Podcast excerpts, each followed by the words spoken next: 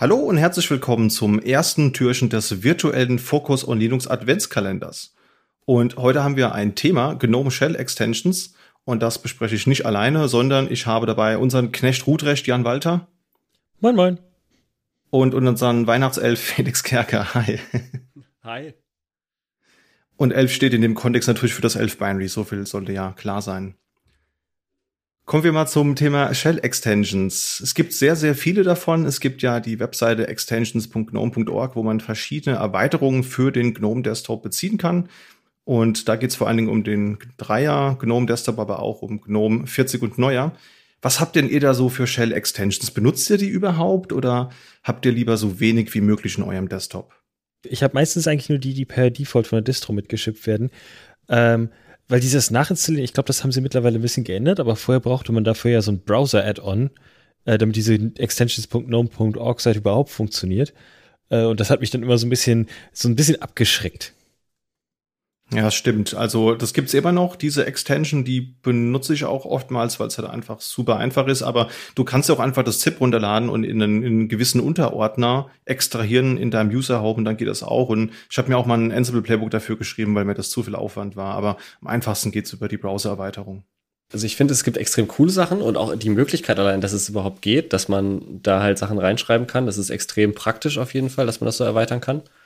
Ähm, das Look and Feel ist manchmal ein bisschen hacky und ich habe auch relativ hohe Ansprüche daran, dass es dann halt, also sehr selektiv, das müssen schon halt gut entwickelte Sachen sein, weil sonst hat man halt Teile im Betriebssystem, die unfertig wirken in der Desktop-Umgebung.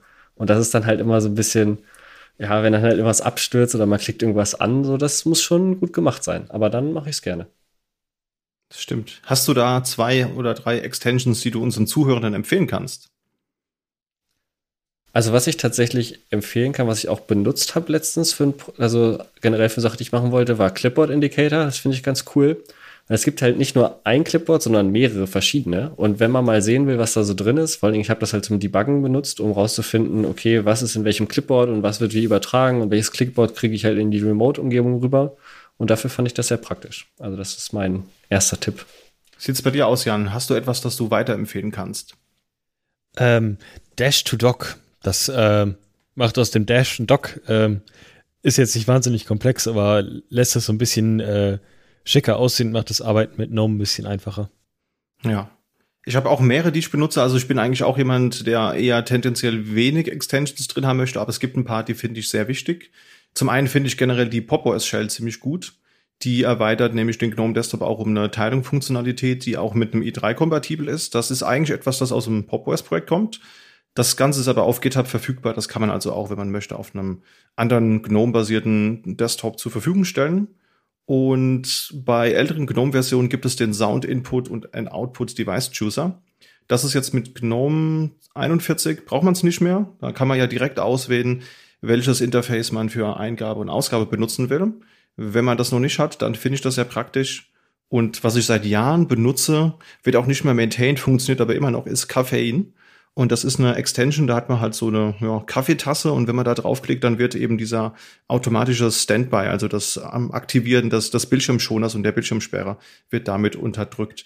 Finde ich ganz praktisch, weil in der Regel ist schon ganz gut, wenn der Rechner sich einfach mal selbst abschaltet, wenn er lange nicht benutzt wurde. Aber wenn ich jetzt gerade irgendeinen Job habe, der im Hintergrund läuft, irgendeinen Container Run oder so, dann will ich das halt nicht und dann ist das eine ganz praktische Sache. Äh, eine Sache vielleicht noch zu der Pop OS Shell und zu dem Tiling. Äh, Wer da ein deutsches Tastaturlayout benutzt, sollte vielleicht ein bisschen aufpassen. Windows und Y könnte man mal aus Versehen drücken und gerade wenn man das dann nicht erwartet, ähm, äh, ist dieses Tiling so ein bisschen äh, unpraktisch. Äh, ich glaube, auf dem englischen Layout ist dann, ist dann hoffentlich da, wo das auf, deutschen, auf dem deutschen Layout das Z ist und dann ist es ein bisschen unwahrscheinlicher, das auch aus Versehen zu drücken, aber ähm, Obacht. Genau. Äh, eine Erweiterung, die ich auch noch äh, gerne benutze, ist das, das Removable Drive Menü. Das kennt man vielleicht noch so von Windows XP Tagen, wo man dann immer den, äh, diese böse Notification bekommen hat, dass man, äh, dass man USB Drives noch nicht einfach rausziehen soll. Ähm, auf Linux, da da hat sich bestimmt jemand, also die, die Zuhörenden haben sich bestimmt schon mal gewundert, dass der alte Werbegeschenk USB-Stick jetzt doch irgendwie super schnell ist auf einmal. Äh, aber da, eigentlich schreibt Linux das erst im Hintergrund und man muss eigentlich erst äh, Sync laufen lassen, damit das wirklich geschrieben wird. Und ähm, da hilft halt Removal Drive Menü, das ein bisschen, bisschen grafisch über, im Überblick zu halten. Hast du noch Tipps für uns, Felix? Du hast, glaube ich, noch, ein, noch eine weitere Extension mitgebracht. Ja, mein nächster Tipp, es gibt ja noch so eine kleine Kategorie von ähm, Erweiterungen, die im Prinzip nur visuellen Charakter haben. Also es gibt halt ein paar Sachen, ähm, die zum Beispiel CPU-Last oder sowas oder CPU-Temperatur oben nochmal darstellen. Und ich habe eigentlich eine ganz witzige Sache gefunden. Ich habe nämlich zusätzlich noch äh, eine Extension für Home Assistant gefunden.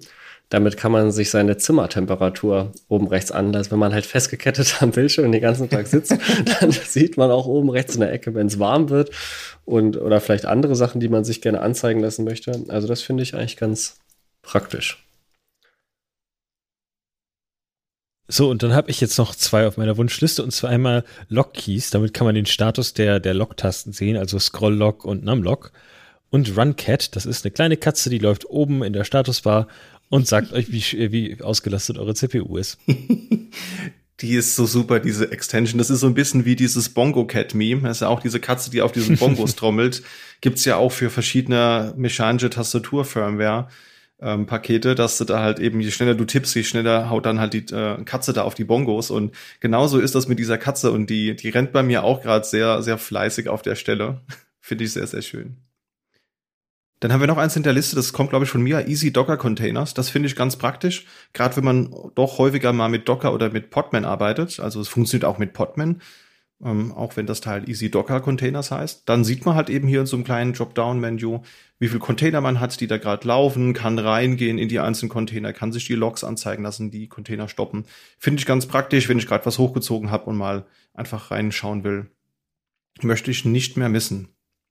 Das könnte ich mir besonders gut vorstellen. Das ist bei uns bestimmt richtig praktisch. Äh, mir ist das schon ein paar Mal passiert, witzigerweise, dass ich was entwickelt habe und eben auch im Hintergrund relativ große Container gestartet habe, irgendeine Umgebung und solche Sachen.